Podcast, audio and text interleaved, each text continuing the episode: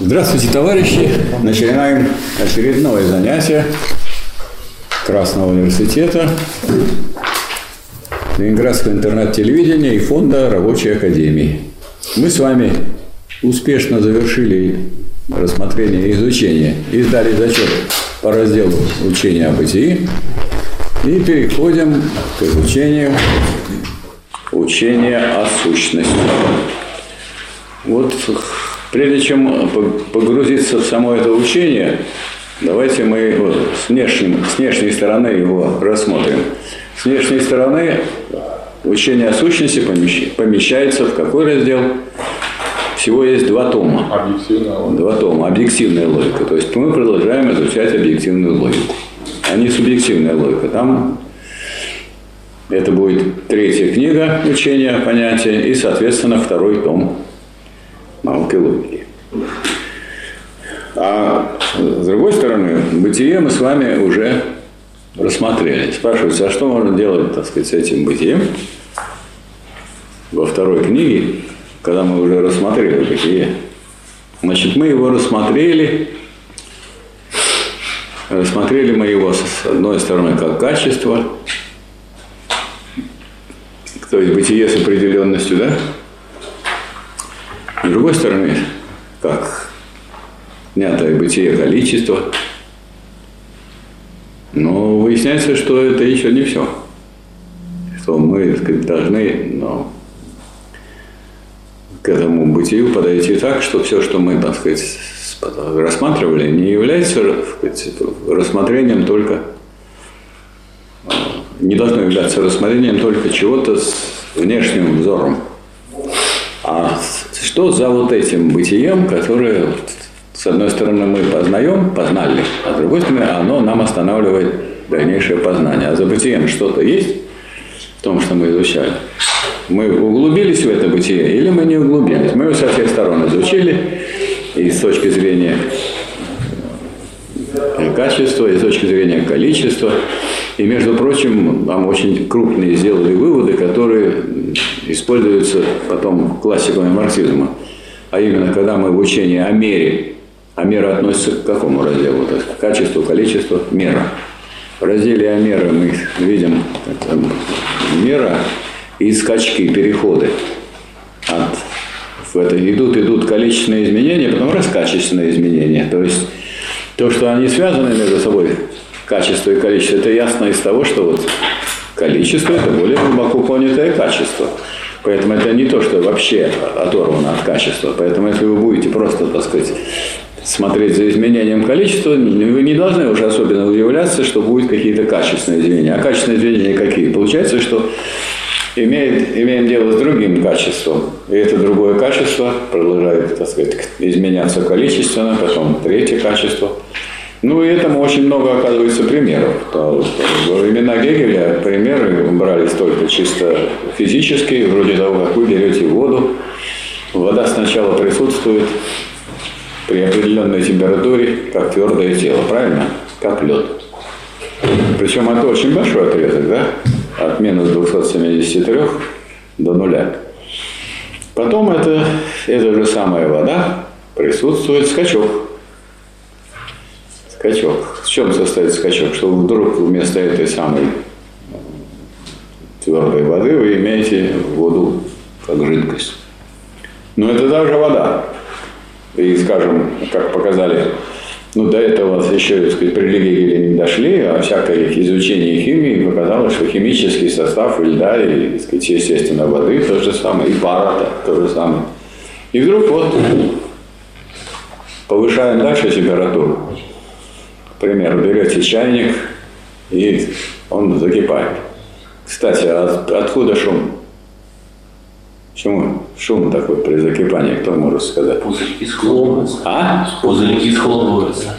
Пузырьки схлопываются. Почему? Потому что пузырьки, обычный чайник электрический, у него нагревание внизу, вот уже образовался пар, поднимается этот пар куда? Наверх и хлопок. Схлопываются. И получается, а когда кипит, это бурные аплодисменты уже. Много этих хлопков, и тогда чайник ваш выключается, и дальше он отказывается нагревать. Но есть другие приборы, которые нагревают пар. И есть такое понятие, как перегретый пар. Его перегреть можно пар этой воды так, что начнут эти самые молекулы воды разъединяться на отдельные атомы. Отдельные атомы воды, H2O, представляют собой состояние плазмы уже. И вот этим самой плазмой режут металл для того, чтобы делать корабли. Там, как говорится, никакими пилами это не перережешь, если вот такой толщины, когда делают ледокол, или такой толщины металл. Как вы его перережете? Какими пилами? О чем говорить? Ну, плазмой это дело режут и так далее. То есть уже вот это исследование, которое Гегель проделал на таком физическом уровне очень важно. А еще более важно, что учение о формациях общественно-экономических, мы тут, подошли к применению этого дела, оно тоже на этом построено. Собственно говоря, меняется только одно – производительная сила труда, которая выражается показателем производительности труда. Пока у вас производительность труда или производительная сила труда такова, что один человек не может ничего сделать, чтобы сам защититься от других э, животных и, и прокормиться, он может только сказать, общинами жить, сначала стадами, а потом уже и общинами, и совместно все производить.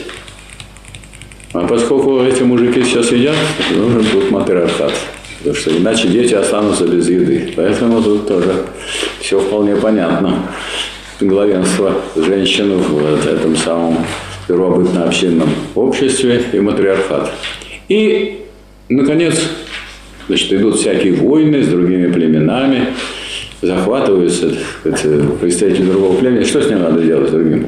Убить. Убить. Почему? А, а что с ним еще делать, если нет, он, он враг.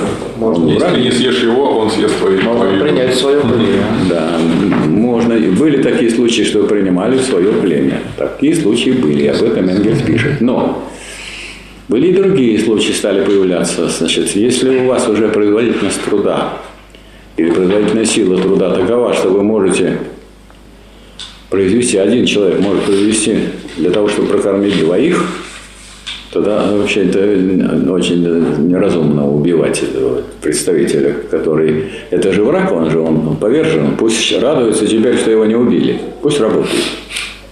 Это лучше ему же, правда? Вот, вот. И он, ему лучше. И тем, кто его держит на положении раба, тоже лучше. Тем более, что с развитием производительных сил уже их можно все больше собирать, и, так сказать, богатств все больше давать. И вообще нет тогда необходимости вот этой всей кучи собираться и это решать. Вот мы сейчас почему все кучи собираемся? Потому что в одиночку вроде как трудно эту науку логики. А если каждый может в одиночку это все изучить, да что сюда и ходить? Правильно? То есть у нас тоже такое первобытное состояние, в одиночку ты не очень это изучишь.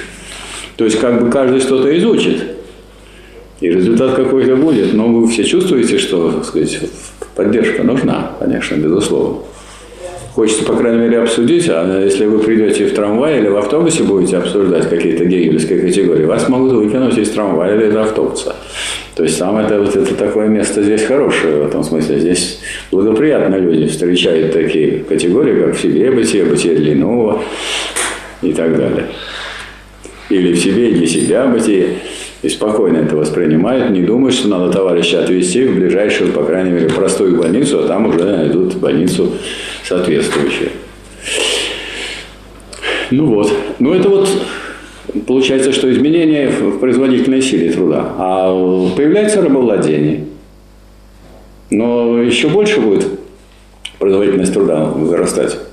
Если вы перейдете к системе крепостной, а в чем она состоит? А в том, что они как бы свободные, с одной стороны, а с другой стороны, они не свободные, в том смысле, что они должны какое-то количество дней работать у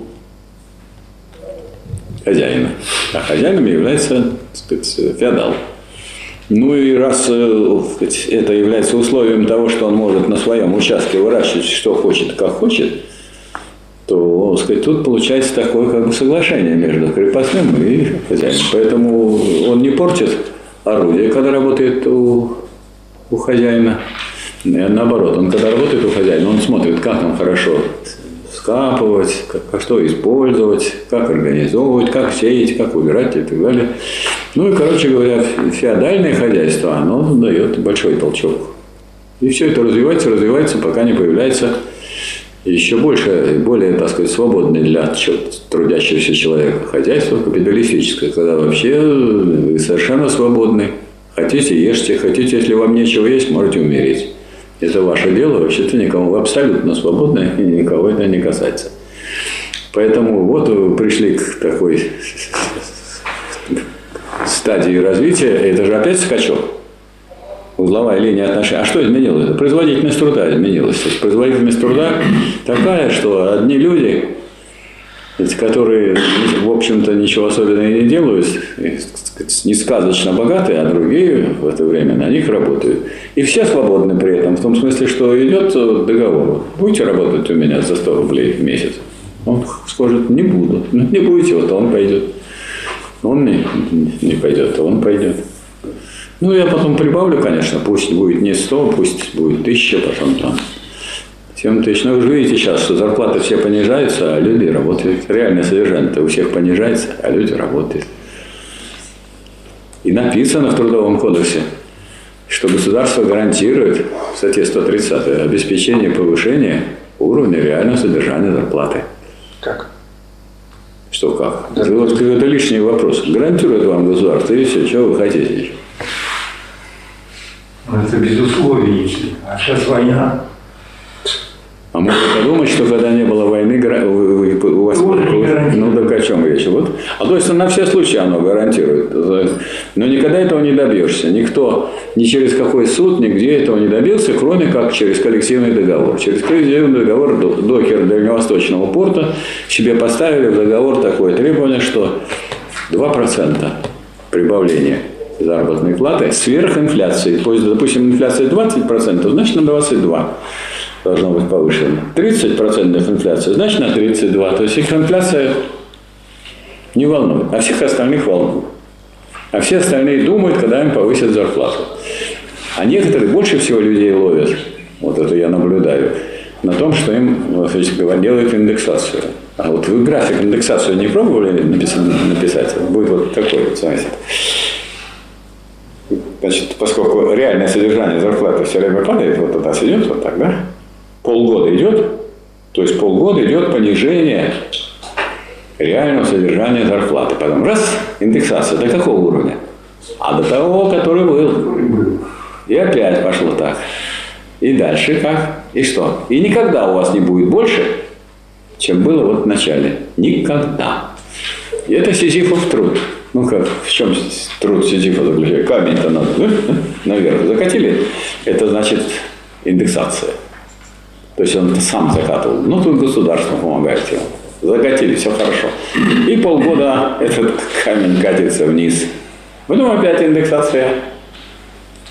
Причем под индексацией стали понимать уже не на тот уровень, а вообще на какой-нибудь уровень повысит уже индексация. Потому что в самом слове индексация не указано на какой индекс. Хотя смысл экономический в том, что и на тот индекс, на который понизилось реальное содержание. И так далее. Короче говоря, вот мы пришли, так сказать, к такому строю, в котором трудящимся сказать, обеспечена индексация. То есть никогда они не выйдут из нищеты. Такими словами. И, наконец, общественные производительные силы, они уже, так сказать, как производительные силы, они не нуждаются в капиталисте. Скажем, я когда преподавал вот у себя в университете, я вот предлагал, будете, хотите, вот я, представьте себе, я крупный капиталист, а мне нужен генеральный директор. Вы пойдете генеральным директором? Я сейчас поеду вот на теплые моря, а вы мне раз в неделю будете сообщать, как у нас дела с прибылью. И пока прибыль растет, вы остаетесь генеральным директором. Сколько надо платить? Сколько надо вам? Много. Ну, сколько много? Давайте миллион. Не беру. Что-то миллион, это не деньги. А денег? Нищета. Есть серьезные люди здесь? Может, человек в час. Смотрю, да, нищеброды сидят. Ладно, найду, пойду в свой родной университет, где этих самых президентов и премьеров э, выращивают, и там найду. А Кудрин у меня был это председатель счетной палаты, да, дипломником. Вот. вот там такое место, там много таких выращивают людей. А вы тут, ну что с миллион, какой-то прямо посмешище. Народ будет вот смотреть, смеяться будет. Такую возможность упустили. Вот. Короче говоря, мы попали уже в такое общество, из которого выход, так сказать, следующий. И у нас ну, есть, сказать, есть страны, в которых был социализм построен и утерян, как в Советском Союзе, а есть Корейская Народно-Демократическая Республика, которую он построен. Я в ней был две недели. И хочу сказать, что это вообще... Поскольку я в Советском Союзе все-таки прожил при, при коммунизме в первой фазе немало, по крайней мере, потому что я с 45 -го года рождения и прожил я до 91 -го года уже много. То я посмотрел в Корее такая же примерно жизнь. Я такое было впечатление, что я вот снова вернулся в Советский Союз того времени.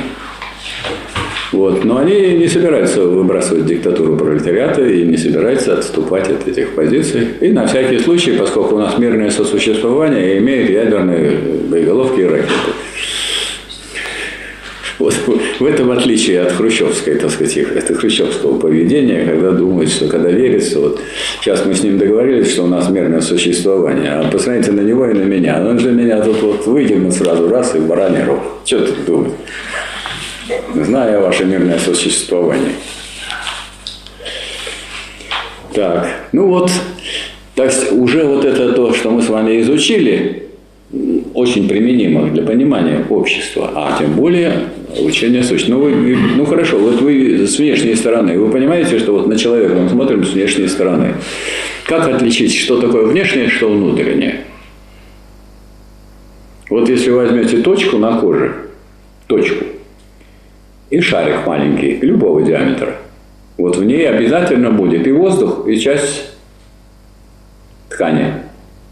А если вот найдете такой шарик, что только ткань без воздуха, это значит пошли уже внутренние, так сказать, внутренность вашего организма, внутренняя часть.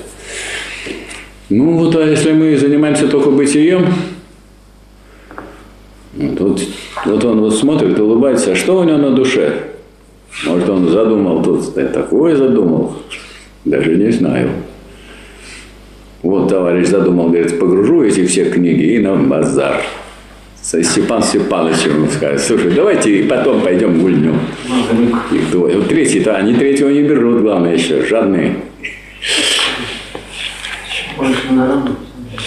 Так что, так что вопрос, э, сказать, дальнейший так сказать, взгляд на это самое, на это вот бытие, которое готово к тому, чтобы поставить вопрос, а, а что, сказать, сказать, а в нем-то, что, что за, вот если копнуть это бытие, погрузиться в него – что за этим вот, за этой оболочкой бытия? А что это такое? Это отрицание бытия, правильно? Но ясно, что вы, наверное, копать-то так не будете, как некоторые, которые играют хирургов. Нет, так сказать, мы умственным взором должны все делать. Копнуть бытие, то есть разобраться более глубоко в бытие. Это что значит? Это взять, подвергнуть его отрицанию. Но если вы подвергнете его отрицанию, если вы внешним образом подвергаете отрицанию, у вас получается второе бытие, третье бытие. Это мы все проходили, это уже не проходит. То есть здесь должно быть так сказать, его движение, углубление в то бытие, которое мы уже изучили как бытие. И это будет его отрицание. А отрицание – это, так сказать, отрицание бытия – это его отражение, правильно? Мы уже к этому привыкли. Отрицание, отражение – но поэтому берется такое слово, как рефлексия. Рефлексия. Сначала мы вроде как берем тогда, получается, что это рефлексия, это такое отрицание бытия, которое в нем. Ну и потом, когда мы рядом их кладем, получается у нас бытие и вот это вот. То, что мы назвали сущностью, оно не как сущность, оно какое-то второе бытие. А не должно быть второго бытия. Надо погрузиться именно в бытие. Поэтому, когда у вас появляется второе бытие, вот в самом начале учения о сущности, вы должны сказать, что нет, это еще мы не двинулись с мертвой точки. Мы не ушли от бытия. Вот давайте мы а, абстрагируемся от всякого бытия. И тогда мы углубимся и будем рассматривать что? Отрицание. Отрицание есть? Есть. Вот отрицание есть. Это тоже бытие, но отрицательное бытие. Это, это бытие отрицания. О. Не бытие того, что есть, а бытие того, чего нет. Вам дать денег, которых нет? Можно дать. А может, Смогу и можете, могут- можете и не давать. Говорит, разницы нет. Короче говоря, речь идет о такой категории, и вот появляется категория отраженная такая, рефлексивная, рефлексия. Здесь вот, вот ничего выдуманного такого, выдуманной категории тут нет. Она отражает, она есть отрицание бытия, то есть отражение его. А где отражение? Где? В самом бытии. А где еще отражение? Больше ничего другого-то нету. Он же не голову рассматривает, рассматривает бытие. То есть отрицание бытия в самом бытии – это рефлексия. И вот первое начало этой самой учения о сущности довольно сложное и для нас непривычное. Почему? Вот если еще вот учение бытия, а бытие – это то, до чего многие дошли. А вот учение о сущности – это такая середина Днепра, до которой не каждая птица долетает. Поэтому тут вот уже начинается какая-то рефлексия. А рефлексия, она себе равна? Ну да. А? Вы говорите нет. А он говорит да. А что вы такой злой? Чего вы говорите нет? Рефлексия себе не равна. Да вы что, подумайте сами. Рефлексия равна рефлексии. Ну вы напишите, хоть посмотрите. Как-то вы несерьезно. Это вы сами, сами себя запугали. Не надо так себя запугивать. Рефлексия, так вот вы сами себе-то равны. Вы-то равны себе или нет? Наверное, есть виды определенной формы рефлексии. Не надо про формы. До форм нам еще, до форм нам еще как до, до- до Луны. А вы, вы скажите, вы себе равны? Если вы себе не равны, то это уже не вы. Да. Ну, ну, сразу паспорт ваш отберем, потому что вы себе не равны. Это не тот человек, не с тем паспортом. Тут надо сразу вызывать. Это, это, это очень серьезное дело, такие заявления делать. Я бы вам советовал воздержаться от таких. Вот товарищ, говорит, на всякий случай он делает заявление. Да, равны, конечно. И все, его не тронет никто. Это потом на него можно диалектически дать. Но равны-то не равные. Он говорит, ну и что, что не равны? Равны, не равны, и что? А что, а, а если равны, равны это не, не большая глупость? Что значит ра- равны? Вот люди равны. Разве такое это бывает люди, которые полностью равны? Не бывает. Поэтому это только сначала кажется, что это глупость, что вот равны, неравные. А на самом деле равны только и могут быть неравные равенство. А если 5 равно 5, и такая философия, которая говорит, что я – это я, ну, далеко мы не уйдем с такой философией. Поэтому она, на самом деле, когда мы что-то... Сама категория равенства, она нужна для того, чтобы сравнивать неравное. Мы изучали математику. Не знаю, тут есть люди еще, которые математики по образованию? Самостоятельно занимались. Вы самостоятельно, а мы не самостоятельно со Степаном Степановичем. Вот мы пять курсов окончили на Матмехе в Ленинградском университете. И мы только и занимались только тем, что вот если вот 5, оно всегда равно 5. Это трудно себя приучить потом к тому, что вот если 5-то вот слева, а вот этот 5 справа, то вообще-то у них даже координаты разные. Если координаты, точки взять, разные, разные. Как бы вы ни старались их нарисовать, мелом рисуют на доске и утверждают, что это равные. Но это смешно. Как может быть равные, когда тут рисовали и тут? Уже мел другой у них. Мел, который был использован на ту пятерку, уже кончился, а сейчас вот уже Там пошел мел. математике. Так абстрактные. Мы-то не математикой сейчас занимаемся. Если математика, конечно, это все 5 равно 5, и это и точка на этом. А если тут не математика, само равенство, само равенство, это, которое, ну вот если, вы хотите понять то, что говорили Маркс и Энгельс о том, что все люди будут равны, какие-то дураки это понимают так, что они все будут на одно лицо, и не будет различия между женщинами и мужчинами. Так, наверное, надо, все люди равны. То есть, появляется так, что вот если мы берем отражение, рефлексивность, то вот есть равенство с собой,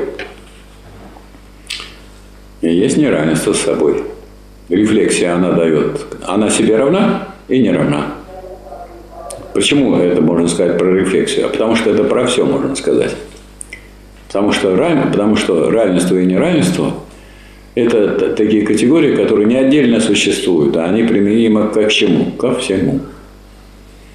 Нельзя брать только равенство и только неравенство. Надо взять и равенство, и неравенство. И дальше уже разбираться, в каком смысле равенство, в каком смысле неравенство. Вот без этого никуда мы не пойдем. И вот поэтому это вот такой трудный раздел рефлексия. Потому что ну, рефлексия – это вы берете то, что вроде уже не бытие, но это не бытие, равное собой. А раз не бытие равно самому себе, то оно бытие. Правильно? Оно это какое бытие? Это которое не равно самому себе. И вот мы получается, что это бытие не равно самому себе. Рефлексия. Отражение. Вот если вы подойдете к, к зеркалу, ну, в зеркале-то правильное отражение ваше? Вот если я со, со значком ну, подойду к зеркалу, у меня будет на какой стороне значок? На правой. На правой, а у меня он на левой. Кто такие зеркала сделал? Зеркала искажают вообще все. Сердце у меня, ну, если вот я у сердца поставил значок, а у них получается, что оно на правой, не у сердца. Как они переместили так здорово? Обычное зеркало, так или не так? Так. И все, а мы на него смотрим, если вот он я. И какой же ты я-то? Ты совсем это не я. А если человек у него правой руки нет, а левой есть, а тут у него наоборот, другой нет. То есть это вот сплошной обман. Так мало того, что зеркала, да в любое озеро, поглядите на себя. И это вы или не вы? Не вы. Потому что у вас правый и левый не совпадают, наоборот. То есть всякое отражение, всякая рефлексия, потому она и рефлексия, что она не то же самое, что отражается. Отражение – это не то, что отражается, то есть она не равна. А то, что она равна, ну ради этого и отражение и делается. Отражение – это и вот я хочу его изобразить, изображаю. Но ну, мы различаем, вот если художник его изобразит, то все равно мы будем различать. Это вот картина, а это он. Картина тем хороша, что она есть, не просит, и зарплата ей не нужна. Наоборот, можно за просмотр картины деньги брать. Поэтому это не то же самое стало. Тем более картина, так сказать, будет он молодой и красивый, а потом ему будет там 70, 80, и скажет, чего вы пришли доказывать, что это вы. Не надо нам рассказывать, мы вас знаем, уважаем. Но не надо до такой степени, что вот это вы, что вы это равны. Это, равны. это было дело, оно прошло. Если оно и было, то было мимолет. А равенство мимолет. То есть, к чему нам надо привыкнуть? Здесь начале было, к чему привыкнуть очень тяжело. Поэтому некоторые товарищи, вот хотя книжечка это учение о сущности вот такая, они на это уже тут останавливаются и дальше уже Говорит, я изучал логику. Вот, поэтому тут вот первое, на чем мы застреваем. Но на самом деле э, некоторая привычка уже к, э, к философскому э, такому движению, та привычка, которую мы, у нас могла возникнуть только при изучении бытия, правда, у нас такое поле закрыто, она говорит о том, что, в принципе, это так принято в философии, надо брать Равенство как равенство неравного, а неравенство как неравенство равное. Вот люди равны между собой, как люди. Но нету таких людей, которые были абсолютно равны друг другом. И никогда и не будет. Поэтому все дурацкие такие представления, что коммунизм, при коммунизме будет строить равенство, это будет все такие, знаете, как куклы все будут выходить одинаковые. И это другая есть категория одинаковость. Но даже категория одинаковости, когда вы до нее дойдете учении о сущности, она находится в единстве с категорией неодинаковости. Одинаковые, хоть вы возьмете любые два одинаковых, но если их два, они уже точно не одинаковые. Уже это мы даже если они в другом месте стоят на земле. Вот земля с этим, и земля вот с этим. Вот эти два объекта не одинаковые. и одинаковость с неодинаковостью. То есть это привычка брать отрицательную характеристику, ее нужно, ну, можно сказать, э, ее нужно завоевать. К этому нужно привыкнуть. И этому не удивляться, потому что без этого никакой диалектики нету. Никакого равенства, которое было бы только равенством, нету. И тогда мы получаем вот такие две знакомые раньше категории и слова знакомые. Одно называется тождество. Но если кто-то будет доказывать, что тождество – это тождество тождественное, то он, конечно, в дурацком будет положении. Но что вы доказываете, что тождество – это два тождественных тождественных? В этом-то в этом нет никакой науки. Во-первых, никогда вы не найдете два тождественных абсолютно. Никогда и нигде. И никто так за всю жизнь, за, и за всю историю человечества не нашел таких двух примеров, чтобы какие-то два, две вещи, два человека, два животных, там две системы, чтобы они были полностью одинаковы. Учитывая в том числе и время, и географическое положение и так далее. Не бывает. Поэтому одинаковость можно рассматривать только как одинаковость чего-то не одинаково. Вот эти два листочка на дереве, их два. И этим уже сказано, что это не одинаковые. А этот на этой веточке, а этот на этой. Вот они одинаковые. Два листочка. Потому что одинаковость включает в себя неодинаковость. А неодинаковость, если я заговорил про неодинаковость, значит речь пойдет о том, что одинаково не одинаковые люди. Вот вы одинаковые люди или не одинаковые? Если вы люди. Разные. Разные. Но с другой стороны, вы одинаковые, потому что и он человек, и вы человек. Если, вы, если я буду настаивать, что вы люди, а вы скажете, нет, я не такой, как он. Он пусть человек, а я, чтобы не быть с ним одинаковым, я другой. А кто вы тогда? Лев. Тигр. И так далее. Поэтому вот я хочу сказать, и в чем смысл вот, моего, тут, моей тут лекции для, для товарищей, которые занимаются в Красном университете, что вы не останавливаясь на этих трудностях, что вы их перешагнули. То перешагнули в том смысле, что по ним прошли, даже если в голове будет, так сказать, такое чувство, что это не совсем, но тем не менее это нормально, так сказать, при изучении диалектики. Нормально, потому что ничего другого вы, кроме как тождества нетождественного и не тождества тождественного, там не найдете. И одинаковость, не одинаковости найдете. Или не одинаковость одинаковости. Вот. И поэтому получается, что вот вы, потому что ищете теперь снова бытие. Вот это равенство, рефлексия с собой, это ее бытие. Это рефлексия же. Вы рефлексию изучаете сейчас. Изучаете рефлексию. Но рефлексия – это же рефлексия. Вот и равенство. Ну, так вот эти две рефлексии равны между собой, да? Ну, раз они равны, значит, чем-то отличаются. Вот вы с ним равны же, вы люди, как вы, вы равные люди. Равные. Отдайте это, это, ему вот этот. Пусть он будет равный с вами. А сейчас вы равны с ним. Он сказал, даже пустую коробку для этого. Вот так ну, не пустая. а, не пустая. А, если не пустая, это да, правильно делать. Не надо отдавать. Сейчас время такое. Потому что они равны, одни, они равны, но умрет первый тот, у кого нет такой коробки. Миллион мне уже не дали, пусть стакан будет. Да, да, да. А он мне хочет сказать, что говорит, он будет умирать, тогда ему отолью. Так, и вот получается категория, которая вроде такого не вызывает протеста, что тождество есть тождество различного. Правильно такое положение? Это вначале будет учение о сущности. Тождество есть точно, тождество различного. И никакого другого тождества не может быть. Потому что если вы начнете доказывать, что тождество – это тождество тождественного, ну, у вас э, скажут, этому вы учитесь в Красном университете. Тождество тождественного. Тождество – это тождество тождественного. Ага. Равенство, равенство равного. Молодцы. Хорошо. И наоборот.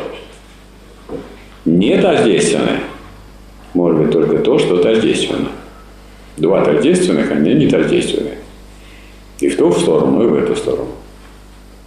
Вот только когда вот это вы отработаете, в этом разберетесь, тогда можно переходить к более серьезным вещам которые там есть. А если вы это не разберете, то, в общем, дальше непонятно будет совсем, куда же там двигаться.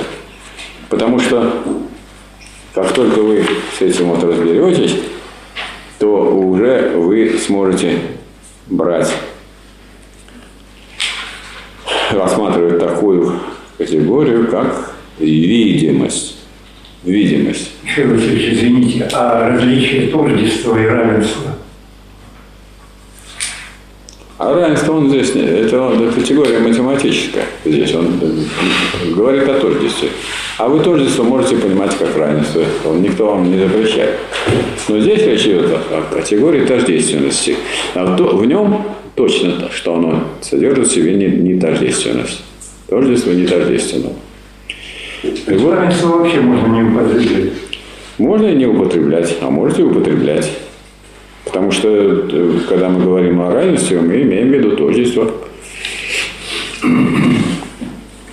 Ну, равенство употребляют в математике. И тождество употребляют в математике тоже в этом же смысле. Так что сказать, что иногда так употребляют, иногда так. Особенно не разбирались в этом. И вот тогда у вас получается, что есть у вас первая категория, вот, или первый разделчик такой, отдел сущность как рефлексия в себе самой. То есть вы рассматриваете сущность как рефлексию, а рефлексия – это то, что содержит в себе две стороны. И тогда у вас сначала, так сказать, рассматривается видимость, а слово видимость очень хорошее, а оно вас спасает от того, чтобы, так сказать, что-то заявить про то, что вы видите, про его глубину и знание. Оно говорит, ну, по видимости, это вот это. Видимость, это с первого взгляда, да? Первый взгляд, это видимость. Видимость не претендует, категория видимости не претендует на глубину. Но она дальше начинает э, разбираться, и тогда она начинает уже и претендовать. Значит, видимость, наверное, если это видимость, так вы разберитесь, что существенно тут, а что несущественно. Потому что, по видимости, это так. Ну, а так а что у вас вот тут существенно? И вот появляется деление существенное и несущественное. Можете вы разделить существенное и несущественное? Мы уже привыкли, что здесь разделять, они все равно вместе существуют. Вы не можете оторвать существенное от несущественного, несущественное от существенного. Но вы их можете рассматривать. Это вот пункт А. Видимость. Видимость. Вот по видимости вы все знаете. Что я сказал? Есть тут отрицание? Такое хитрое отрицание? Есть. Я сказал, вот по видимости вы все знаете. А может, не знаю. Неуверенность есть. На первый взгляд. На да, первый но взгляд вы знаете все. Вот смотрю я на вас, по видимости вы все знаете. А копни. Ну, копать мы сейчас не будем, у нас зачет прошел, мы копали, все хорошо. Новый экзамен впереди. Поэтому вот эта категория видимости очень хорошая. Она, с одной стороны, отмечает то, что вот на поверхности. А с другой стороны, она содержит в себе понимание того, что это на поверхности, а не в глубине. Поэтому есть такая вот видимость. Получается, видимость – это рефлектированное бытие? Да. Ну, это уже, это уже не бытие, а это уже это сущность. Мы уже сущность с вами разбирали. Мы уже расстались с бытием. А вот э, после видимости идет рефлексия. А рефлексия – это С. Там и то, и другое есть. Рефлексия, она что-то отражает, а в чем-то оно отражается. Что-то в чем-то отражается. Поэтому одно можно брать за полагающую рефлексию, которая, так сказать, поло- положение или полагание, оно всегда предполагает отрицание. Вот вы сейчас будете отрицать то, что вы до этого знали. Потому что если вы что-то еще узнали, то это больше, чем вы раньше знали. Правильно? Логично. Вот это полагающая рефлексия. То есть вы обучаетесь в Красном университете. И по мере так сказать, э, обучения вы все больше отрицаете свое незнание. Правильно? А если вы будете утверждать, что вы все знаете, то это будет так же смешно, если я буду утверждать, что я все знаю. Таких людей, которые все знают, еще никто не видел и никогда и не увидит. Потому что познание бесконечно, оно не ограничено, но никто не может претендовать на то, что он все уже познал. А если только он что-то уже познал, то это его в психушку можно отправлять. Можно, Михаил Васильевич, так сказать, что, допустим, вот я был глупый, и когда я об этом не знал, э- эта глупость не была отрефлексирована. А потом, когда я понял, что я глупый, то есть эта глупость стала для меня наличным бытием, Когда вы поняли, что вы были глупы, вы уже не глупый. вот, потому что я понимаю, что раз я глупый, значит, есть и умное. Да, то вы нашли знаю, в себе, в какую сторону вы, мне вы в себе нашли то противоположность. Но вы это повернуть Это просто- полагание. Вы- полагание, но вы должны эту глупость представить как отрицательную, а вы ее как положительную выставляете. Я бы вам советовал так. Я обнаружил в себе отрицание глупости, то есть ум. И вот теперь я встал на эту точку зрения. А вы стоите на точке зрения глупости, а ум свой куда-то в сторону. Дескать, я глупый, но глубоко глупый. Поэтому тут вот важно, что полагающее – это вот отрицающее, выходящее за рамки того, что рассматривалось, полагающая рефлексия. Вот. А внешняя рефлексия – это вот то, что, так сказать, ну, является не, не отсюда исходит, а исходит, так сказать, с внешней стороны. Ну и а в итоге получается определяющая рефлексия. Там есть и внешняя рефлексия, и полагающая рефлексия. То есть я думаю, что никто уже не удивится, что мы каждую категорию должны взять и в пози- позитивном плане, в негативном плане, и в единстве того и другого. А вот вам полагающая внешняя рефлексия и определяющая рефлексия. Определяющая, то есть она вот показывает, что происходит. Потом идет вторая глава, которая посвящена таким вещам, которые вроде мы с детства знаем, потому что что такое тождество и различие, ну, вроде тут никакой проблемы нет. Вот. Определение, а называется эта вторая глава «Определенные сущности или определение рефлексии». То есть не вообще сущность, а вот рефлексия, так сказать, берется определенно. Она же не оторвана от сущности. Мы же сущность рассматриваем. Поэтому можно сказать определенные сущности или определение рефлексии. И вот э, с этой точки зрения мы начинаем, так сказать, свой мозг ну, выводить на более высокий уровень. То есть мы пишем, э, говорим о тождестве и различаем абстрактное тождество и вот это диалектическое тождество. В чем смысл диалектического тождества? В том, что это тождество чего? Различно. Да, тождество нетождественного, тождество различного. Мы должны... Вот мы все разные люди, да? Сейчас я упор сделал на различии.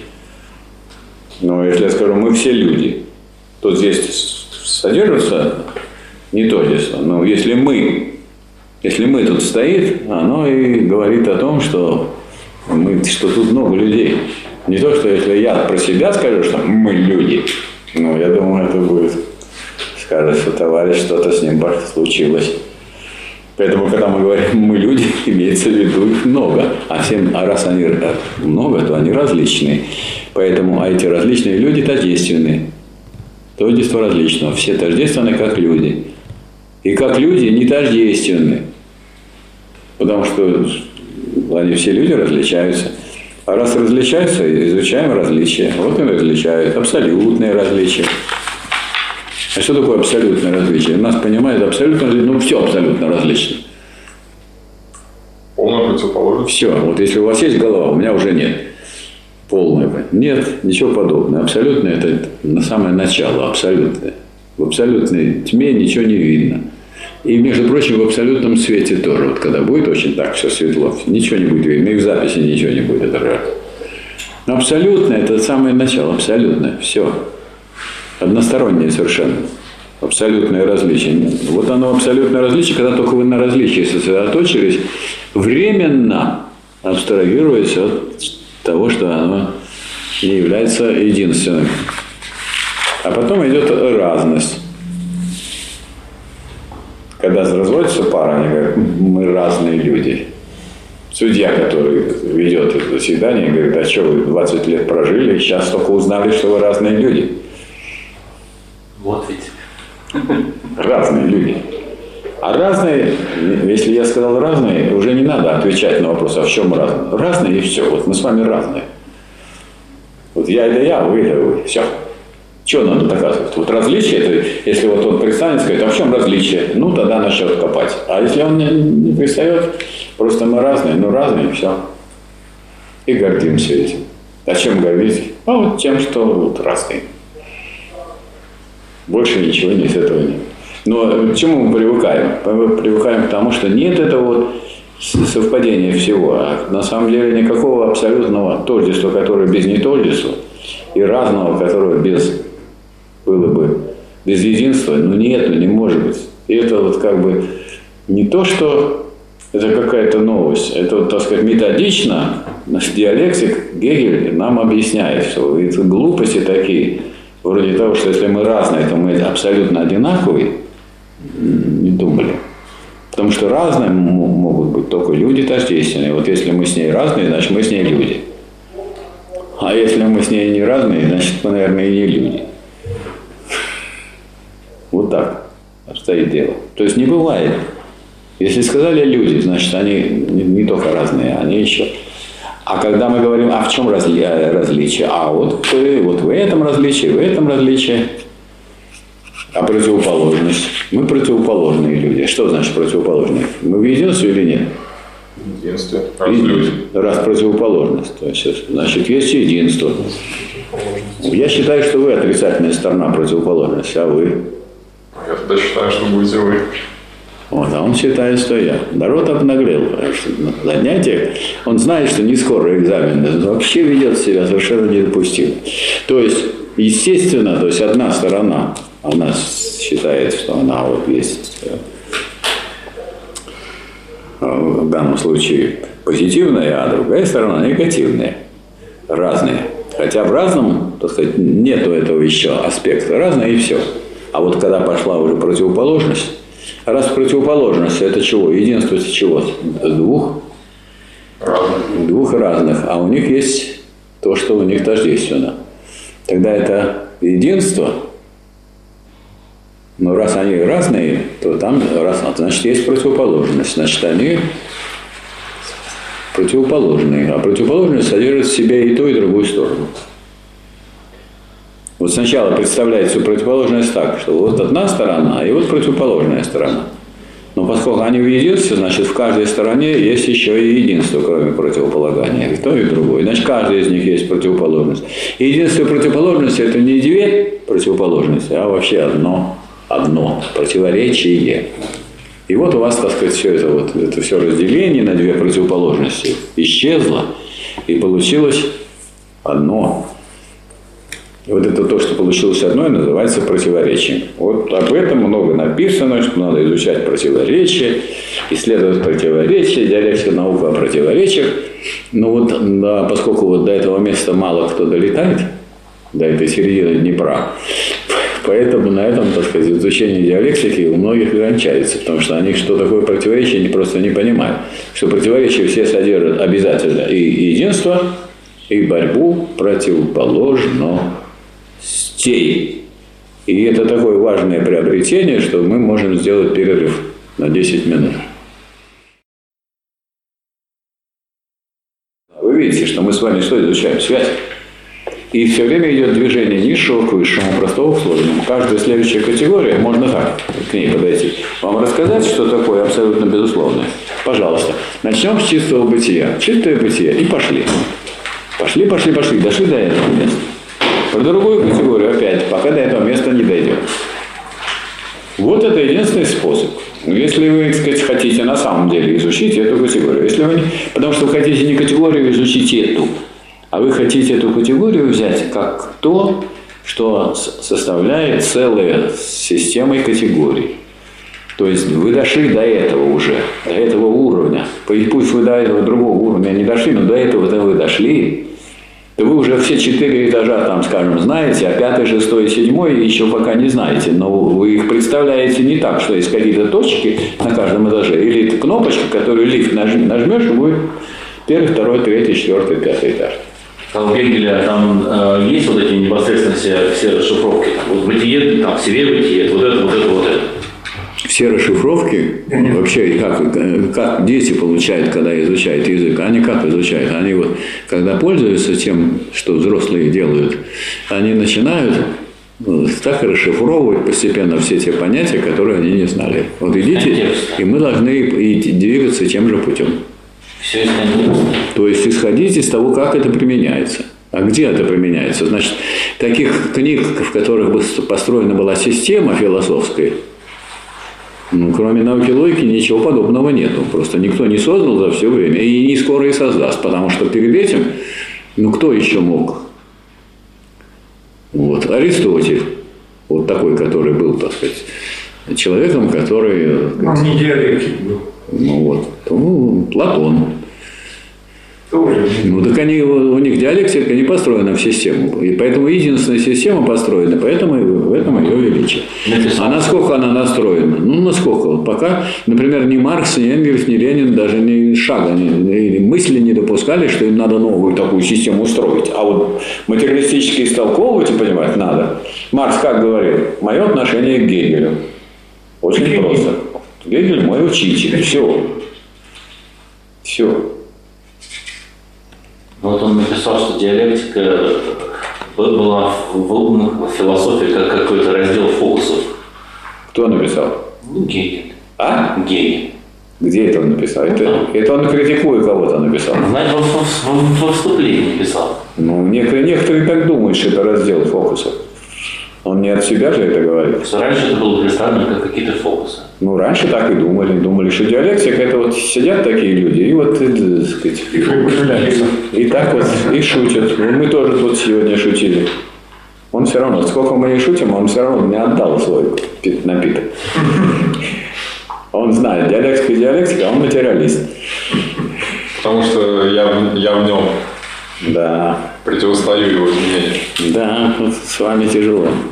Михаил Васильевич, а вот понятие мы определяем через категории. Нет, понятие мы не определяем Ну, по через категории. мере, понятие, можно я вопрос мы, понятие мы определяем через бытие и сущность.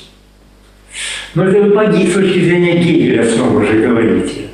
А Ну а с какой вы хотите? Я не с точки зрения Ну, говорю, а я, я говорю, с точки, я говорю не с точки зрения Гегеля, а с точки зрения единой системы, которая есть. Другой системы категории нет. Вы нет. Нет у вас книги, которую вы положили, вы сказали, а вот другая система категории диалектик. Есть что такая? такое человек определим? Ну это у Маркса написано. Общественное существо.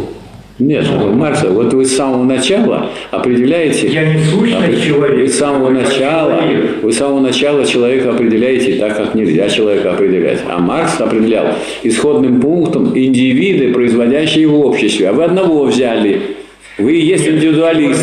Вы представитель индивидуализма здесь. Сразу вы сразу разошлись с пониманием человека. Индивиды, производящие в обществе, вот действительно исходный пункт, написано у Маркса. Хорошо, хорошо.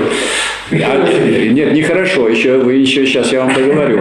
Не индивиды, а не индивидуумы, а вы взяли индивидуума, одинокого человека. Нет. Человек, а что такое человек один? Вы взяли Это общество прежде всего. Нет, человек это не общество прежде всего. Вот индивиды, производящие в обществе, вот Маркс взял исходный пункт, а вы этого не знаете.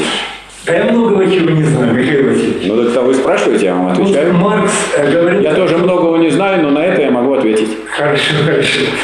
Э, Маркс говорит, что время – это пространство человеческого развития. Говорил он так? Не знаю, такого я Говорил. не помню.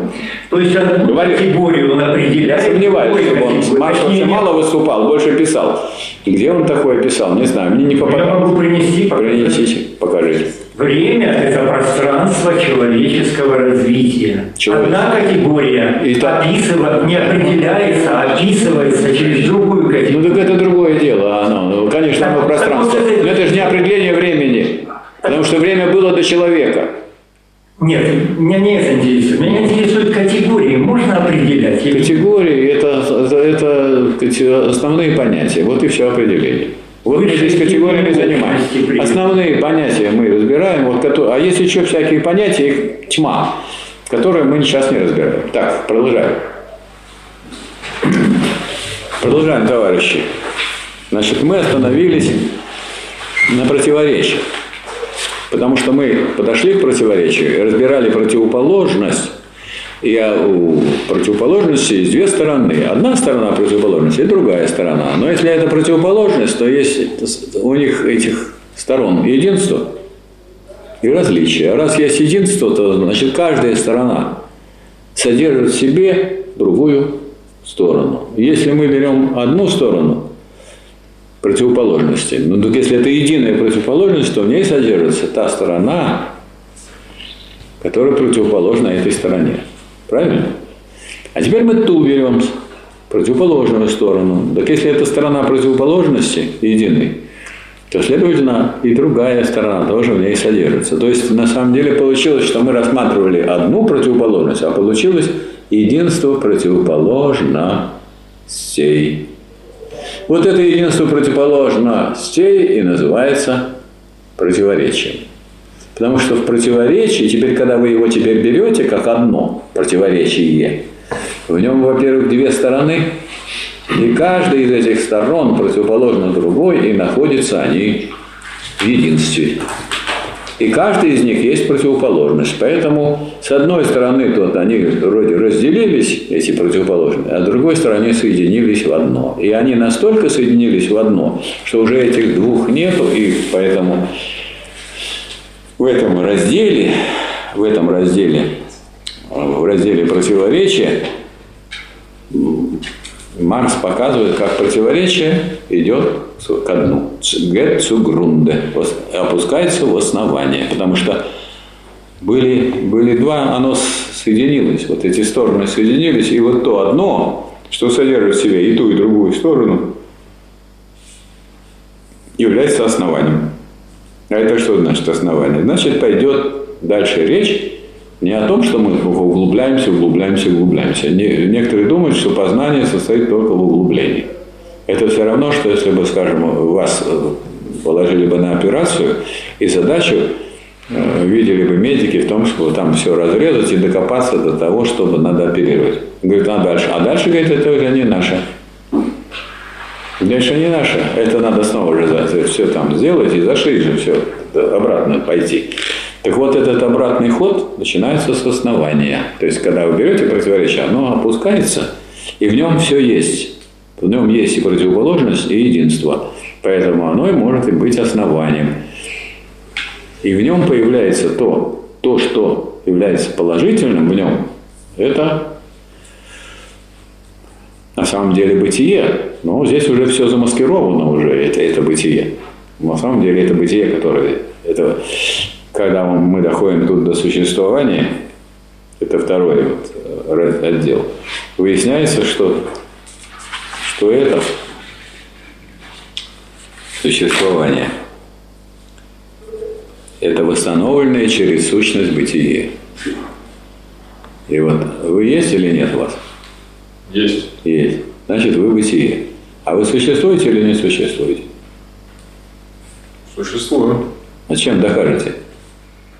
Потому что есть основания.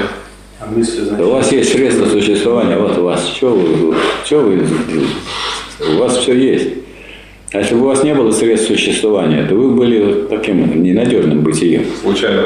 Случайно. То есть вы есть, ну, сейчас я есть. Сейчас выйду, а если существует, тут уже другое. Существование предполагает в условиях, в обстоятельствах и так далее. И вот к этой категории мы придем к ней. И чем интересно, хотя это очень сложная, надо сказать, и тонкая, и маленькая книжечка учения о сущности, но здесь вот интересно, что когда вы придете к существованию, здесь начинается вот из этой глубины потом подъем наверх. Наверх. Существование. Существование – это уже совсем другое. Есть средства существования. Вот. Более того, когда вот вы берете это вот переход э, противоречия в основание, вот оно, начало основания, примечание, там вы начинаете в этом основании разбираться. А что есть абсолютное основание? Вот это абсолютное всем кажется что-то великое. Великое, тогда вы еще ничего не разобрали, лишь просто основание и все. Это, это абсолютное основание. Вот если у вас голова абсолютно свободна, и ничего в ней нет, вы полностью открыты для науки. Логично? То есть там нет никаких глупостей, ошибок, заблуждений. Вот надо добиться абсолютного. Поэтому люди, которые придумали название для водки 60-градусный абсолют, они близки к этому. Человек полностью освобождает. Не просто он, так сказать, хорохорится, а он полностью выпадает в основание. И ничего потом не помнит. Это абсолют. Вот, поэтому есть абсолютное основание, и вот там начинаются всякие деления. Форма и сущность. Вот мы разделяем формы и сущность и ее определение. Можно же так поставить вопрос? Сущность, а ее определение, то есть то, что ее отличает. Форма, а тогда, если вот сущность взятую из формы, она уже не просто сущность, она уже материя, потому что она уже с определенностью. Тогда форма и материя уже. А если вы берете и форму, и материю, они друг с другом, так сказать, взаимодействуют. И это они, она уже содержательна, тогда форма и содержание. Тоже различаются такие категории. Где вы найдете еще, в каком словаре, в какой книге развлечение таких вот тонкостей? Нет, почему отдельные статьи есть? Форма, содержание. Чего? Все есть. В словарях это все есть. В словарях есть, но там то, что про них говорится, можно выбросить в помойку, потому что, потому что единственный способ обоснования – это установление их в единое место в системе, возвышающейся. А просто сказать о них что-то сказать, ну, как вы понимаете, человек, там, имеющий докторскую степень по философии, наговорит по любому поводу всегда может, что хочешь. Вам про какой вопрос наговорить? Давайте вопрос, я вам сейчас наговорю. Так, и э, форма и содержание. И тут тогда еще различается формальные основания. То есть получается, что вот раз есть все эти различия, то есть, так сказать, основания и основанные. А не просто разваивается все. Это вас удивляет, что разваивается? Не просто основания, а есть основания и основанные. Уже нет. А еще есть безразличная основа. А еще есть безразличная основа. Есть основание, основанное и основа. Основа. Основание плюс основанное есть Вы... основа. Да, да, да, да. Да, то есть основа это не просто там что-то вот одно, только какие-то основы. Это очень много. Это основание, и основанное, и сама основа, как единство того и другого. Так, дальше. Вот есть реальные основания, есть полное основание. Реальное – это значит, что какое-то отличие появилось от, от основания. Вы пытаетесь объяснить это с учетом этого отличия. А э, полное основание, ну, берется все, так сказать, все, все различия, какие здесь есть. И вот, когда вы разобрали это основание, то вы задумываетесь над тем, что у нас все категории здесь в учении о сущности двойные. Как вы взяли основание, они взяли то, с чем оно связано. То, что является рефлексивным к нему, рефлексия. Вы же рефлексию не забыли? Мы с нее начали. А вы дошли до основания и забыли про рефлексию. А если взять рефлексивно, то кроме основания надо взять еще условия. Условия чего? У вас основания для вашей жизни есть? Основания для жизни? А условия есть? Основания есть, а условий-то нет. Какие-то есть. Разница есть? Основания есть для жизни, конечно, да. Пока еще вы живы, тогда есть основания, пока не умерли. А вот условия нужны для того, чтобы они и завтра еще были, ваши основания для жизни, и послезавтра. Так, и, наконец, есть реальные основания, какое-то отличное от основанного.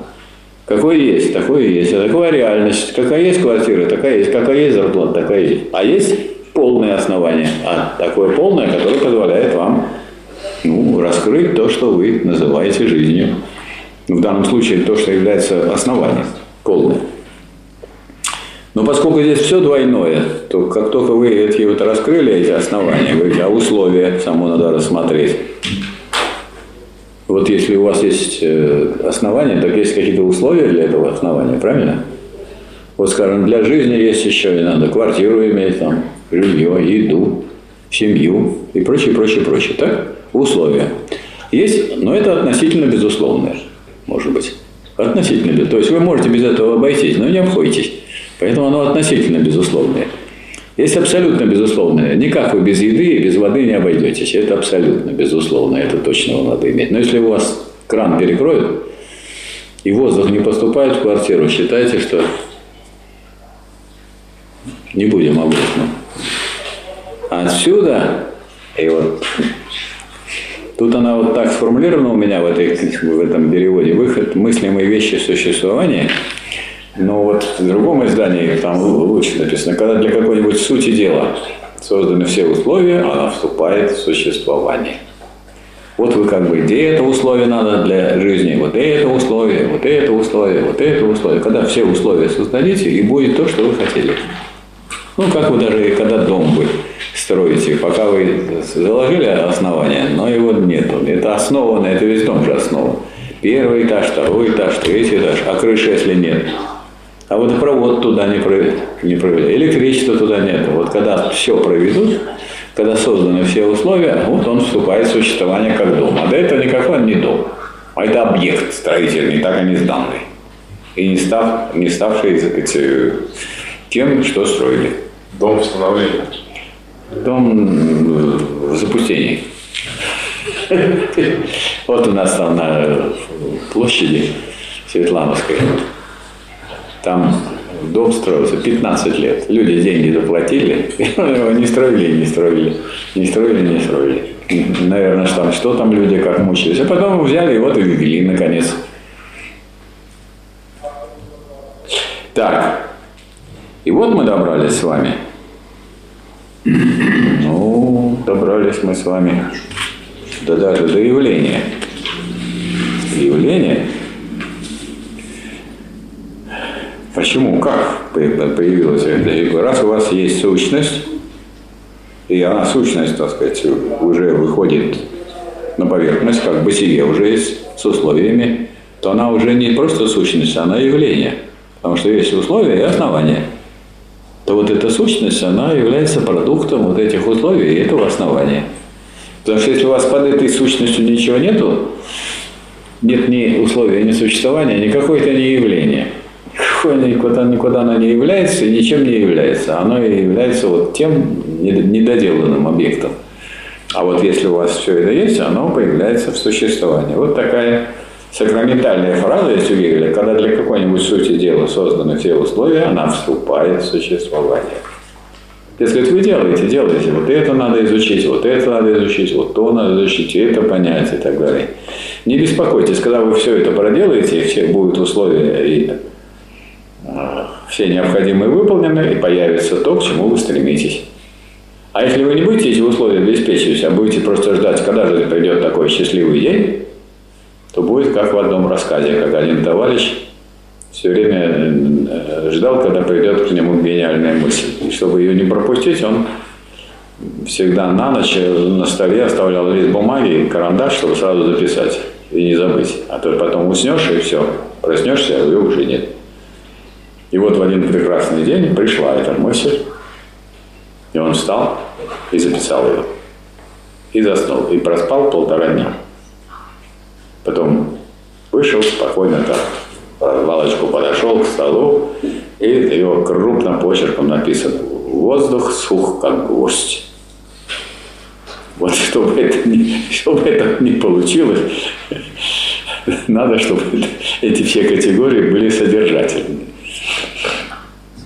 То есть, смотрите, что получилось. Э, всегда ведь говорят о науке, что она все углубляется, углубляется, а тут она углубляется не только в какой-то глубине, а то еще нам показывает, как еще эта вот эта глубина выходит на поверхность в виде явления. Это разве нету? А все, а все считают, что наука только, ей главное утонуть, вглубь туда зайти. Вот вы, например, я ну, плавать могу на любую глубину выплыть оттуда не могу. А, а, а заплыть туда, если с кирпичом или с хорошей такой, с хорошим камнем, так на любую. Я в пионерлагере был пионервожатым, однажды за рыбу попался, пока там мы плавали. И она так все, а я прямо рядом идет. А потом смотрю, кругом темно. И я черти глубоко как, еле-еле спасся. Так и здесь. Кроме этой глубины, вот этот выход, выход должен быть. Вот он. А вот эти вот товарищи, которые занимаются так называемой наукой и пишут словари, у них этого вообще нет понимания даже. Нет понимания того, что сначала мы углубляемся, дошли до сущности, а потом мы от сущности начинаем подниматься наверх, чтобы у нас то, что потом появится, а появится мы знаем, что понятие, оно в себе содержало и бытие, и, и сущность. А не просто было бы понятие, которое я прочитал в словаре. Надо должно понятие, которое содержит, содержит в себе это все содержание, идею все содержит. Вот в чем дело. Михаил Васильевич, еще раз Проговорите отношения между явлением и существованием. Что вначале появляется и что в конце? Вначале появляется существование. Существование вот, это первая глава раздела явления. Первая глава. Существование уже есть, а надо еще услышать. Вот тут есть вещи, ее свойства, свойства, взаимодействие вещей, разложение вещей, а потом только идет явление. А вот одно дело существует, а другое дело явление. Явление, конечно, предполагает существование, но в какой форме это не предполагает. Поэтому явление – это выход существования на поверхность в какой-то форме. А существование будет предполагать явление? А существование предполагает, оно перед ним находится. Это первая глава. Читайте оглавление. Лучше читать оглавление, чем Розенталя. И вот сразу вы видите, что сначала идет существование, там вещи ее свойства, свойства, разложение вещи, пористость материи и явление. А что такое явление? Это выход сущности куда?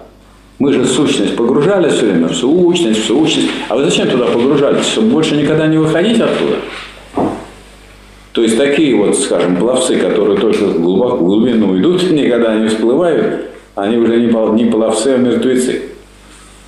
Вы собираетесь каким пловцом быть, который там что-то найдет и потом всплывет с этим, с драгоценным камнем там, или с подводным, или с каким-то растением, или с какой-то то есть вы хотите сказать, что сущность всегда является? Обязательно. А абсолютная чистая сущность невозможна? Абсолютная, когда говорят, это, это когда в самом начале ничего не знаю, это для меня абсолютное. Абсолютно это в начале. Беру сущность как абсолютно, только как сущность. Вот, это начало. А люди думают, абсолютно это что-то такое. Это не что-то такое, это самое первое. Безусловное. Безусловно. Еще и условия не приняты во внимание, и не раскрыто. Вот это абсолютно. Можно сказать, что в себе. Вот это, например, абсолютный, абсолютно умный, это примерно то же самое, что абсолютный дурак. Но если вам не хочется кого-то оскорбить, сказать, вы абсолютно умный, он сразу поймет и обидится. Так что вот слово абсолютное. А люди понимают, абсолютно это что все включает. Ну, все включено. Нет, не включает. То, что только абсолютное, только начало. Начало – это абсолютное, а потом пошло дальше. Как явление – это выход сущности. Вот оно как. Вот это от существования как абсолютное, оно потом проявляется как явление. А явление, оно же на поверхности уже. Сущность, которая явилась на поверхности. Вот в чем дело. И получается у вас два мира. Один мир сущности глубинный, а другой мир явлений. Ну, а это не два мира, которые разделены, потому что сущность, она ее спокойное в явлении, закон есть спокойное в явлении, а вот, и сущность, она имеет сказать, основу, и сущность явления связана с основанием, вот, а основание проявляет себя в явлении. Есть закон явления, а раз есть закон явления, значит есть то, что закономерно и то, что случайно в явлении. То вы прямо на поверхности можете разделить то, что закономерно, и то, что случайно. Закономерно это то, что соответствует сущности, а то, что и противоположно, и есть в явлении. Это при любом явлении всегда что-то есть такое. И вот он говорит, что есть как бы два мира. Являющийся мир и в себе сущий мир. То есть мир, так сказать, который вы видите, так сказать, в глубине, и пытаетесь его описать. И вот мир, который выходит на поверхность. Но нам-то надо знать все. И это, два этих мира, не, не, это все один мир. Они просто, мы две стороны взяли одного. Тут пара. Нельзя это рассматривать. Почему, например, вот нельзя так отговориться в словаре «это, это, вот это». Ну, вот это бытие. Тут же совсем другое. Тут раскрывается и бытие, и сущность, и явление, и закон. А случайная в сущности может быть? А? Случайная в сущности, то есть аналогично закону явления, закон... Оно в явлении будет. Симметричный оно, закон оно в явлении. явлении, но не в сущности. Ну, сущность же является, поэтому и в сущности. Ну а как? Откуда она взялась? В таком случае сущность, она тоже дихотомично получается. Да. Там есть тоже закономерная часть, Да, есть случайная да, часть. да. Поэтому сначала он рассматривает их как два этажа, а потом говорит, нельзя так рассматривать. Надо их рассматривать так, что уже на поверхности сущность тоже есть. На поверхности. И вот сущность, которая вышла на поверхность, называется действительностью. Третий раздел. Третий отдел. Действительность. Это сущность, которая вышла на поверхность. То есть действительное, чего только нет на поверхности. Но то, что мы называем действительным, это то, что соответствует сущности. Вот люди есть разные, есть много людей. Вот человек, который соответствует понятию человека, это действительный человек. А преступник – это человек, который не соответствует понятию человека. У нас вот на на нашей кафедре философии и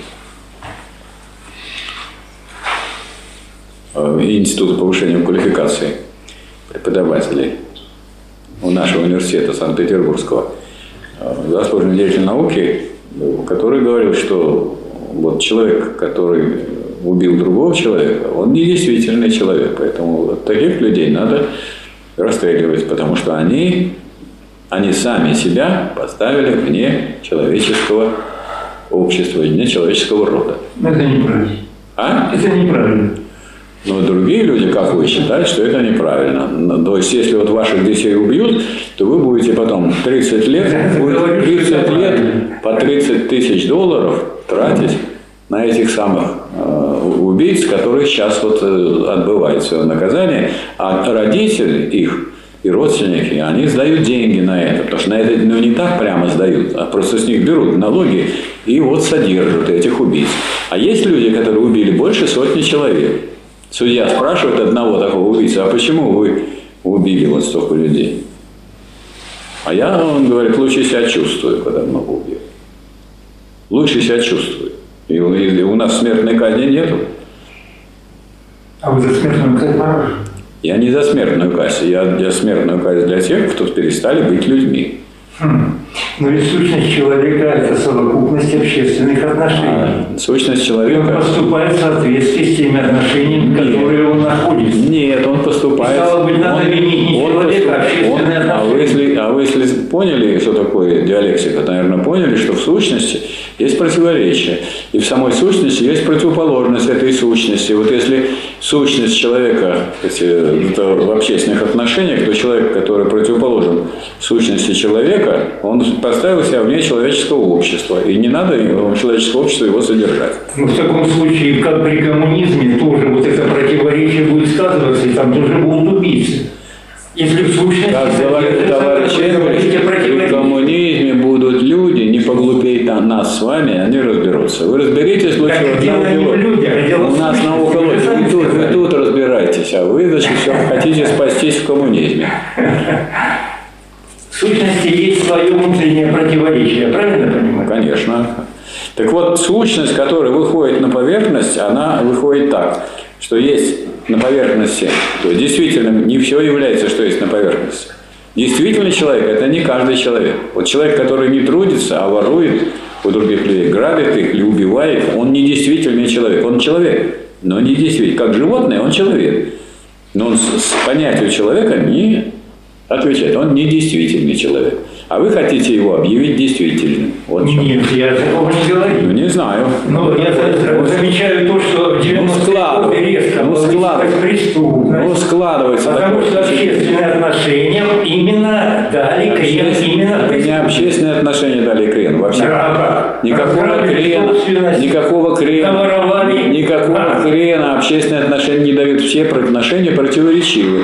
Поэтому все содержит в себе противоположность. Если в человеческом обществе есть люди, которые противоположны этому обществу, не забывайте об этом. Тем более это, если касается капиталистического или социалистического общества, которое имеет родимые пятна капитализма в себе. Так, и вот действительность. Действительность чем хороша, что она, э, так сказать, как бы это та сущность, которая вышла на поверхность и является. Вот это действительно. А если она э, глубинная сущность, то мы ее все пытаемся ее раскопать, и что дальше с ней будете делать, когда раскопаете? Куда-то понесете ее наверх? Так вот, надо усматривать, если вы поняли сущность, значит, вы поняли, что на поверхности явления, что сущности соответствует, это действительно. А то, что сущности противоположно, то это да, есть, но не действительно. Не всякое бытие действительно, и не всякое общественное отношение действительно, и не всякое общественное действие действительное. Надо различать между действительным и недействительным. Это очень важно. Хотя э, существует такое понятие, как случайность. А тут, и надо разделять случайное и действительно. Это случайно появилось. А э, люди, которые занимаются другими вопросами, еще сказать, различают такие, что есть, скажем, следователи, а есть дознаватели. Дознаватели очень интересная категория. Они как бы почти все знают, надо еще немножко дознать, и будет выяснено, сказать, стоит вас и как наказывать. А с другой стороны, дознание э, можно трактовать, что еще они ничего не знают, а они еще до знания. И до знания еще не дошли. Для этого надо исследовать, а этим занимается следствие. Но поскольку они меры не крутые применяют, эти самые дознаватели, то, так сказать, с этим общество мирится. А вот уже следователи должны погрузиться и выяснить, это действительно или противоположно сущности человека. Вот это их задача. И, соответственно, меры предусмотреть против того, что является недействительным. И вот таким образом мы приходим вот к этой категории. Это вторая глава. Это вообще третий отдел, третий отдел учения о сущности. Я особо на него обращаю внимание, на то, что вот мы на кружке вот по диалектике, и в лексике об этом буду говорить, мы потом говорим о том, что вот в третьем отделе проявляет, в, э, в третьей книге проявляет себя идеализм Гегеля. Вот он вышел в действительности. С чего он должен начать, если кончается вот, третий отдел, это действительность. Кончается этим учение о сущности. Значит, он должен начинать с чего? С действительности. А он начинает с субъективной логики, а не с объективной логики.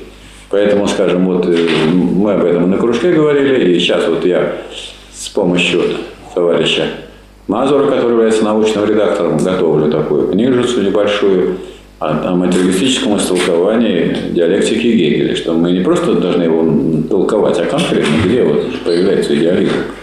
И где и как. Так вот надо... перехода между него. Между вот нет, нет, переход у него, э, как бы, вот если просто переставить, поставить сначала объективную логику, объективную логику, которая у меня есть, э, вперед в учение о понятии, вот, а вовсе не субъективное знание, ну тогда будет все в порядке. Потому что там у него механизм, химизм, организм, потом идет человек. Но общество он не берет, потому что он до него просто не дошел. И претензии предъявляет товарищу Гегелю со стороны марксистов, что, сказать, вы не все еще сделали, чтобы, чтобы нам ничего не делать, а только бы просто списывать с вас.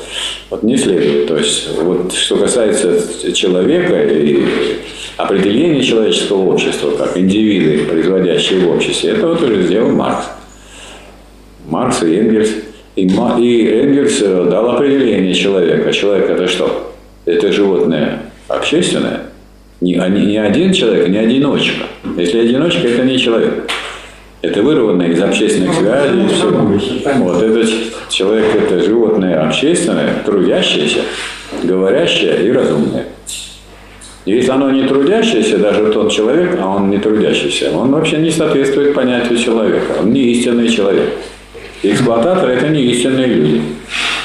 С этой точки зрения. Недействительные. А? Недействительные люди. Недействительные, да. Совершенно верно. Вы правильно, правильно. Ну, как, как определяется, так и есть. А на деле они самые действительные. Ну, это в ваших устах, да, для вас это они самые действительные. Значит, вы самый настоящий идеолог этих самых парадигм социальных. Проводник, проводник. И пробрались в наш вот, узкий круг революционеров для того, чтобы, так сказать, провести свою черную идеологию. Ну, у нас же это, это что за мероприятие? Это в сфере идеологии. В сфере идеологии борьба, но в сфере идеологии все время идет, ничего тут такого нового нет. вы можете ее так сказать, высказать, а я могу дать этому оценку. Причем оценку я могу еще дать и на экзамене. У меня тут полномочий больше. У нас с вами никакого равенства нет. Нет. А вы должны, как вот Ленин закон Божий издавал, и вы должны сдать, а потом можете говорить все, что угодно. А вы должны сдать, что входит в содержание марксистской философии. Это да. Если бы вы были американским шпионом, вы все равно должны были сдать то, что у нас чему учат, так сказать, вот в марксистском Красном университете, а потом заниматься своим шпионажем отдельно. Это само собой. Да как где это марксистская философия? Вы же сами говорите, все это выбросить надо вон в урну, все эти словари и прочее. А, кстати, вот МГУшный Вы, присутствуете, вы, присутствуете, вы присутствуете в Красном университете, где есть марксистская философия. Так что и вы... Ну, это гегелевская все-таки, а не марксистская. Нет, марксистская. А вы хотите, чтобы марксистская выкинула из, из себя Гегеля и взяла вместо Гегеля Розенталя. Это, это смешно. Еще бы не хватало людям, которые изучают Гегеля, чтобы они изучали Розенталя, предлагать. Да я не изучаю, а просматриваю просто для интереса. Просматривать, это просматривать это, это противоречивая категория. Просмотреть это значит что-то увидеть, а что-то пропустить. Вы пропустили главное. Может быть. А может и не быть. Может быть. Так, ну вот есть у нас еще 15 минут, я могу ответить на вопросы. Да, да, да. Значит, мы, так сказать, лекцию по учению о сущности закончили, но вот давайте, какие есть еще вопросы? У меня вопрос возник э, по ходу лекции. Значит, э, если производительная сила труда падает в обществе, то будет обратное развитие Производительность труда в обществе никогда не падает. Не было таких и не будет никогда таких э, промежутков в истории, когда производительность, производительность силы труда падает, потому что развитие общества в основе имеет совершенствование производительной силы труда. Ну хорошо, в случае катаклизма какого-то, не знаю. И где вы видели, что там уменьшение темпа просто бывает, а падать, то падать не бывает такого. Нет таких э, и периодов в развитии человечества, когда бы производственные отношения загнивали, э, были войны, там, все что угодно. Вот, например, войну производительность труда у нас с 42 по 44 год при производстве танков, пушек и самолетов увеличилась со 42-44 год в два раза. И цены на э, все военное а, производство, на все продукты военные сократились, соответственно, вдвое. И доля военных расходов на оборону, войну с 42 по 44 год сократилась. Люди, которые не понимают, что такое рост производительности труда, они не могут этого понять. Они думают, что это можно а, увеличить. А чем вы можете увеличить? Люди пошли, одни воюют непосредственно на фронте, другие стоят у станков, в том числе дети, в том числе больные. Никого нет больше. Нельзя экстенсивным путем развивать. А если вы не можете развивать экономику, в военное время, значит, вы будете разбиты. А вот мы развивали экономику, и у нас эти передовые эти виды вооружений в начале войны было немного, а к концу войны мы по всем параметрам мы опережали сказать, немецкие сказать, войска. Ну, если проводить параллель с водой, то есть если воды забрать обратно тепло, то она замерзнет снова. Что, что? Если воды обратно тепло забрать, ну да, если что? ко льду подводите тепло, он тает, если обратно его забираете, он замерзнет, то... Да, его каждый раз зимой забирают. С обществом может волнует. Это значит наступила зима. А с обществом может быть такая Что? С обществом может быть такая ситуация? Не понимаю. Но вы говорите, что производительная сила всегда, всегда возрастает, возрастает, а в обратной ситуации не может быть. Не может. А у вас какие-то есть данные? Ну, как бы, Ну, ну, же- дело, в том, что, дело в том, что производительные силы, это, так сказать, э, имеют две составляющие. Это люди, которым, умелость которых постоянно растет. Вот, скажем, у вас могут э, не получиться, у другого не получиться, но накапливается знание. Ну вот же у нас... Дайте, дайте, я еще не закончил. А если материальную составляющую, вы же имеете просто вот те э, конкретные виды средств производства, материальные, которые мы умрем, наши дети умрут, и дети наших детей, они останутся. Поэтому есть материальное основание, оно все время э, разрастается и все время совершенствуется. Поэтому что такое совершенное средство производства, которое включает в себя то, что было добыто предшествующими поколениями. Движение вперед состоит в том, что совершенствуется прежде всего орудие производства. А вы говорите, давайте предположим, что они не совершенны. В чем предположим? Вот у нас жили, жили при социализме. Социализм не относится к средствам производства. Социализм – это производственные отношения. Ну, что вы говорите? Попортили. При чем тут социализм? Сейчас у нас попортили. Мы жили при социализме, а некоторые средства производства, таких как при социализме, не было, которые сейчас есть, которые более совершенными являются. И что? Мы, кстати, были при социализме, у нас были э, заводы по производству станков с программным управлением, а теперь мы у буржуазных стран это покупаем. Это о чем говорит? Это говорит о том, что средства производства не развиваются, или говорится о том, что реакционное изменение производственных отношений приводит к падению производства, но к, паде... но к уничтожению и к уничтожению некоторых э, производств по выпуску средств производства. Вот и все. Но само движение человечества к развитию. Вот что сейчас говорят, параллельный импорт. Что это такое? Это значит, что нам не поставляют из такой страны, но фирмы, которые там есть, помимо это, государственных всяких э, границ и помимо всяких разрешений, все равно поставляют. Вот и все.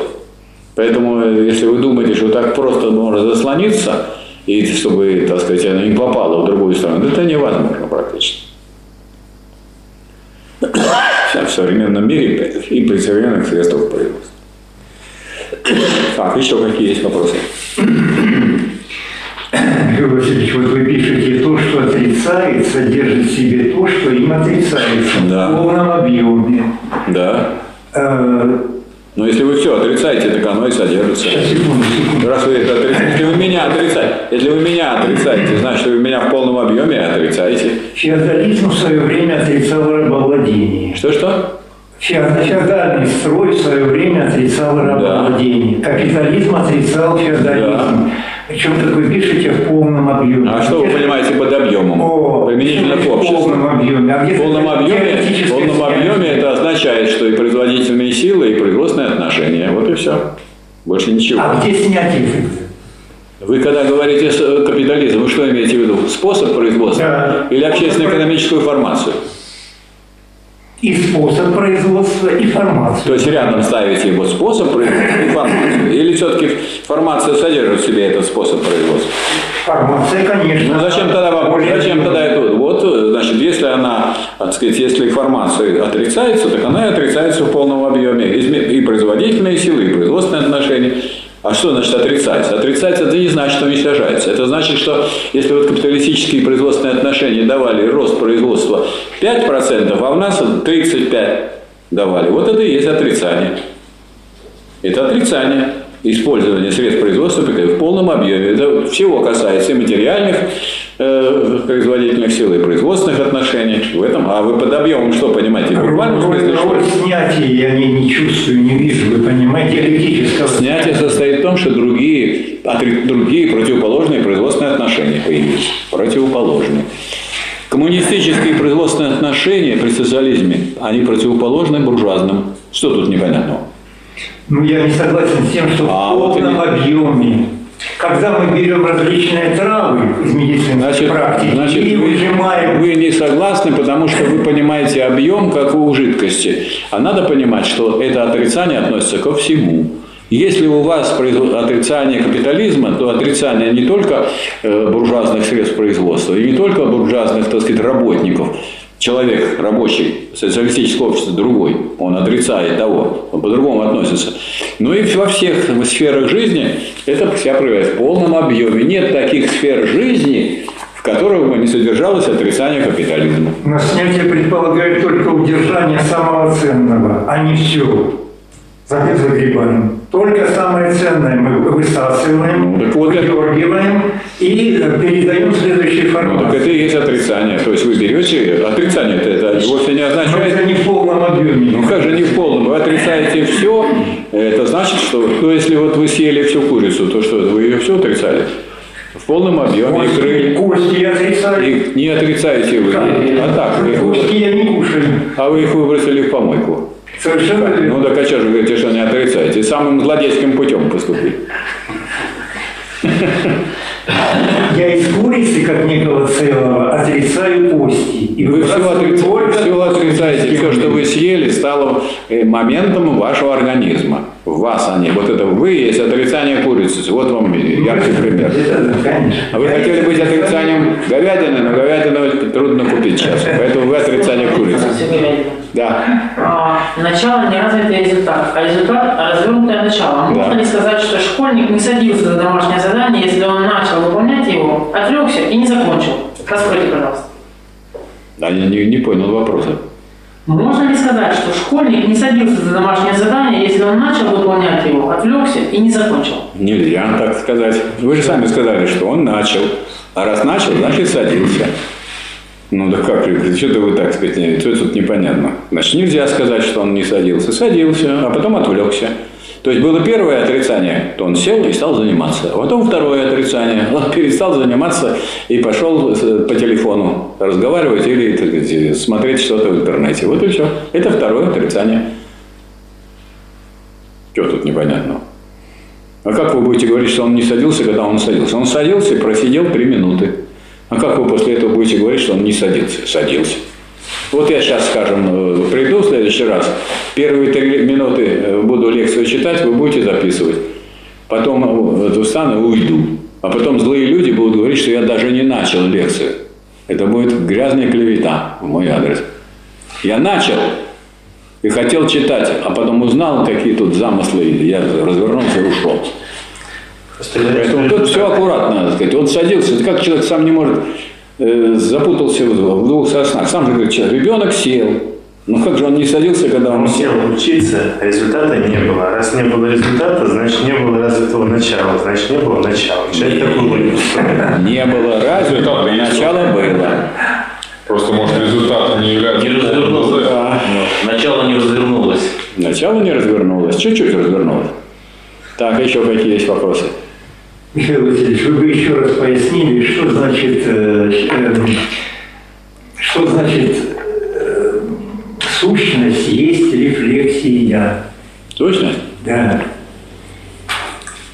Рефлексия. Легче объяснить, что такое рефлексия. Ну, ну, многозначно. Это и различие, это и Нет, не многозначно. Нет, не многозначно. Нет, не многозначно. Это, это сущность объясняет Гегель через рефлексию. Рефлексия это есть что? Это отрицание.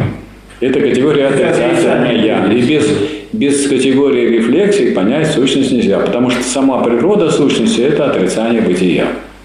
А вот когда вы берете э, снова отрицание уже сущности, у вас получается категория понятия, которая включает в себя и бытие, и отрицание этого бытия в сущности, и потом снова восхождение к бытию. Ну, уже это такое восхождение через действительность и понятие. А понятие можно брать и как объективное, в том смысле, что вот, вот понятие яблока. Это определенный вид плодов и так далее, и так далее.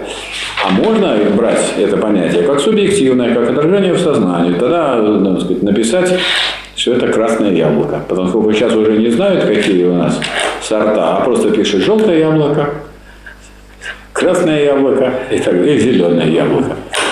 Ну, как отрицание бытия, это первичное определение, видимо, рефлексии. Это не А уже какие-то новые значения она Да, понятно. Так вот, это тут же раскрыто. Вот и что такое рефлексия? Она выступает как явление, и как действительность.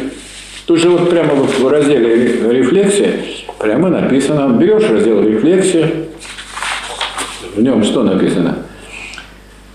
Вот сущность как рефлексия в себе самой. Что мы там видим? Первая глава – видимость. Это вот рефлексия, это как видимость.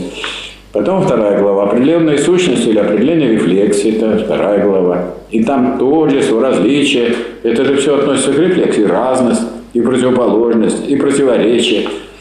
А вот потом уже, вот потом уже, когда вы берете да, и третья глава тоже под это подпадает. Вот пока вы не дойдете до явления, все это будет раскрытие сущности как рефлексия. Тут ну, смотрите в э, оглавлении, там очень хорошо видно, где кончается сущность и где начинается другое. Сущность кончается тогда, когда после нее идет второй отдел – явление. А явление уже – это уже и сущность, и не только движение в глубину, но и выход наверх.